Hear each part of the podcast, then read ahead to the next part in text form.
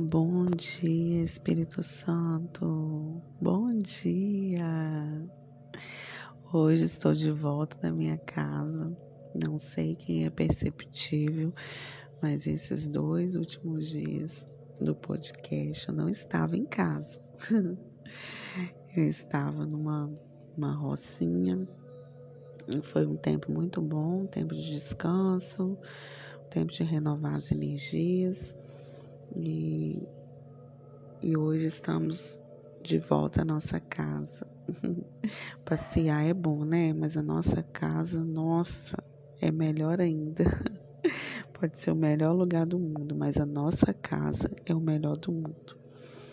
Graças a Deus, né? O Senhor nos permitiu esses momentos. Então, vamos lá, gente, para tirar algumas lições da nossa, do nosso tema dessa semana. Mas primeiro eu quero ler aqui em 1 Reis 19, 11, que diz assim: O Senhor Deus diz: Saia e vá ficar diante de mim no alto do monte. Então o Senhor passou por ali e mandou um vento muito forte, que rachou os muros e quebrou as rochas em pedaços. Mas o Senhor não estava no vento. Quando o vento parou de soprar, veio um terremoto, porém o Senhor não estava no terremoto. Então vamos ver quais as lições que nós vamos tirar dessa passagem da vida de Elias, a primeira delas. Deus não nos planejou para depressão ou desânimo. No versículo 9 vai dizer assim: é, ali ele entrou numa caverna para passar a noite e de repente o Senhor Deus lhe perguntou: O que você está fazendo aqui, Elias? Meu Deus, é muito forte essa palavra, sabe? Deus não nos criou para ficar ansiosos, depressivos. Deus não planejou isso para nós. Que Jeremias 29, 11 vai dizer: Eu sei que pensamentos que tenho sobre vós, diz o Senhor, pensamentos de, pa de paz e não de mal, para vos dar o fim que desejais. O Senhor não te planejou para viver triste, o Senhor não te planejou para viver cabisbaixo, o Senhor tem pensamentos de paz, o Senhor não te criou para ser desanimado. Levanta sua cabeça e prossiga rumo ao propósito de Deus. E a segunda lição que nós tiramos quando estamos deprimidos, não ouvimos a Deus. Versículo 12. Depois do terremoto veio um fogo, mas o Senhor não estava no fogo. E depois do fogo veio um sussurro calmo e suave. O que isso quer dizer? Que quando a nossa alma está perturbada, quando nossos sentimentos estão embaralhados, nós não conseguimos ouvir Deus. Nós só conseguimos ouvir Deus quando vem a calmaria em nosso coração, quando vem a paz em nosso coração. Por isso nós devemos confiar em todo o tempo no Senhor. Não deixar que o desespero tome conta da nossa vida, porque Ele quer tomar conta, mas nós não podemos deixar. Amém? E a nossa vocação é para sermos elementos de unção na vida das pessoas. E o versículo 15 vai dizer: Então o Senhor Deus disse: Volte para o deserto que fica perto de Damasco. Chegando lá, entre na cidade e unja Azael como rei da Síria. Nossa vocação, o Senhor nos chamou. E de pregar o evangelho a toda criatura. Nós somos elementos de unção na vida das pessoas. Você eu somos elementos na vida das pessoas.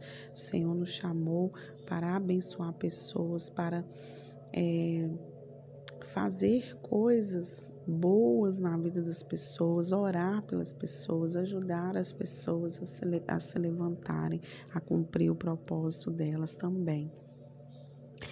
Deus está sobre os nossos inimigos, pois Ele mesmo quem ungiu os reis que destruiriam as ameaças feitas a Elias. Versículo 15.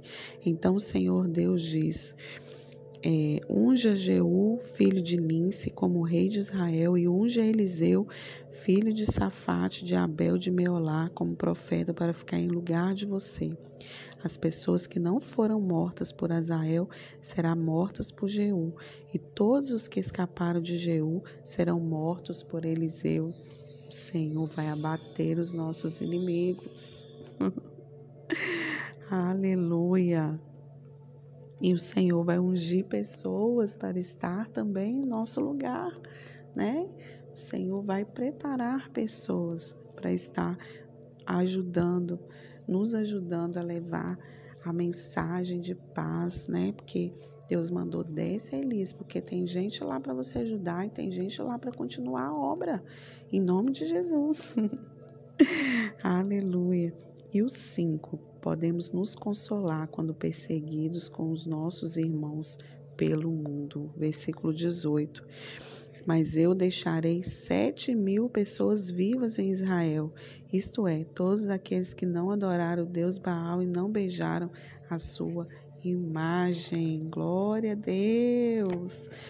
Tem ainda pessoas que não se dobraram, tem, aí, tem ainda pessoas que vão nos ajudar a sair dessa caverna.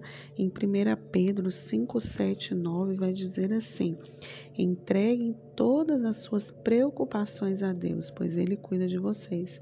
Estejam alertas e fiquem vigiando, porque o inimigo de vocês, o diabo, anda por aí como um leão que ruge procurando alguém para devorar. Misericórdia né? Nós temos que estar alertas, vigilantes, ligados, porque o inimigo ele não brinca. Ele está todo o tempo procurando alguém para devorar e não permita ser devorado por ele, né? Podemos consolar sim os nossos irmãos quando estão sendo perseguidos, né?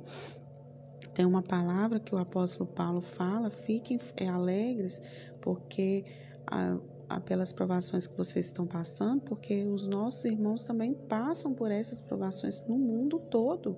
Então devemos consolar uns aos outros, sim, devemos ajudar uns aos outros, sim. E essa é a palavra que o Senhor falou conosco nessa manhã de quinta-feira, palavra poderosa, né, vindo direto do trono de Deus. Eu não sei o que você tem passado, não sei o que você tem vivido, mas o Senhor sabe e Ele tem essa palavra para você hoje, né? Ele tem essas lições para você hoje, para você pegar elas e praticar, né? E para você viver tudo aquilo que o Senhor tem na sua vida. Não se preocupe com o dia de amanhã. Confie mais no Senhor. Acredite nas promessas do Senhor para sua vida tá bom?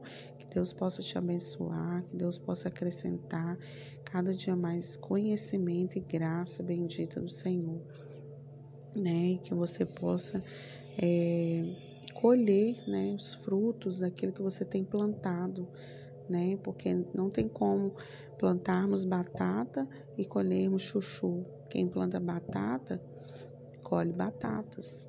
Quem planta chuchu colhe chuchu tá? Muito, muito cuidado com o plantio, muito cuidado com as coisas que você tem plantado, muito cuidado, né? Porque a lei da semeadura ela é poderosa. Tudo aquilo que nós plantamos, nós vamos colher, tá? Fica a dica do dia aí. é, não se esqueça de compartilhar esse áudio, né? Com o maior número de pessoas. E não se esqueça que estamos lendo o Novo Testamento, o livro de Marcos. Né? Leia as palavras de Jesus, conheça Jesus, conheça Ele mesmo, sabe? Prossiga em conhecê-lo, que você vai é, se livrar de muitas coisas rapidamente. Porque quando conhecemos Jesus é, de verdade, nós fazemos coisas que nós nem imaginávamos fazer por amor a Ele. Amém? Que Deus abençoe seu dia, né? Retomando aí as atividades, os nossos trabalhos, né? E a nossa rotina de escola com filho, essas coisas. E Deus vai nos honrar nesse mês de março. Toma posse da vitória, né? No dia 3 de março, nós já estamos e o Senhor vai nos honrar com a misericórdia dele, com a graça dele, que é vinda sobre nós todos os dias.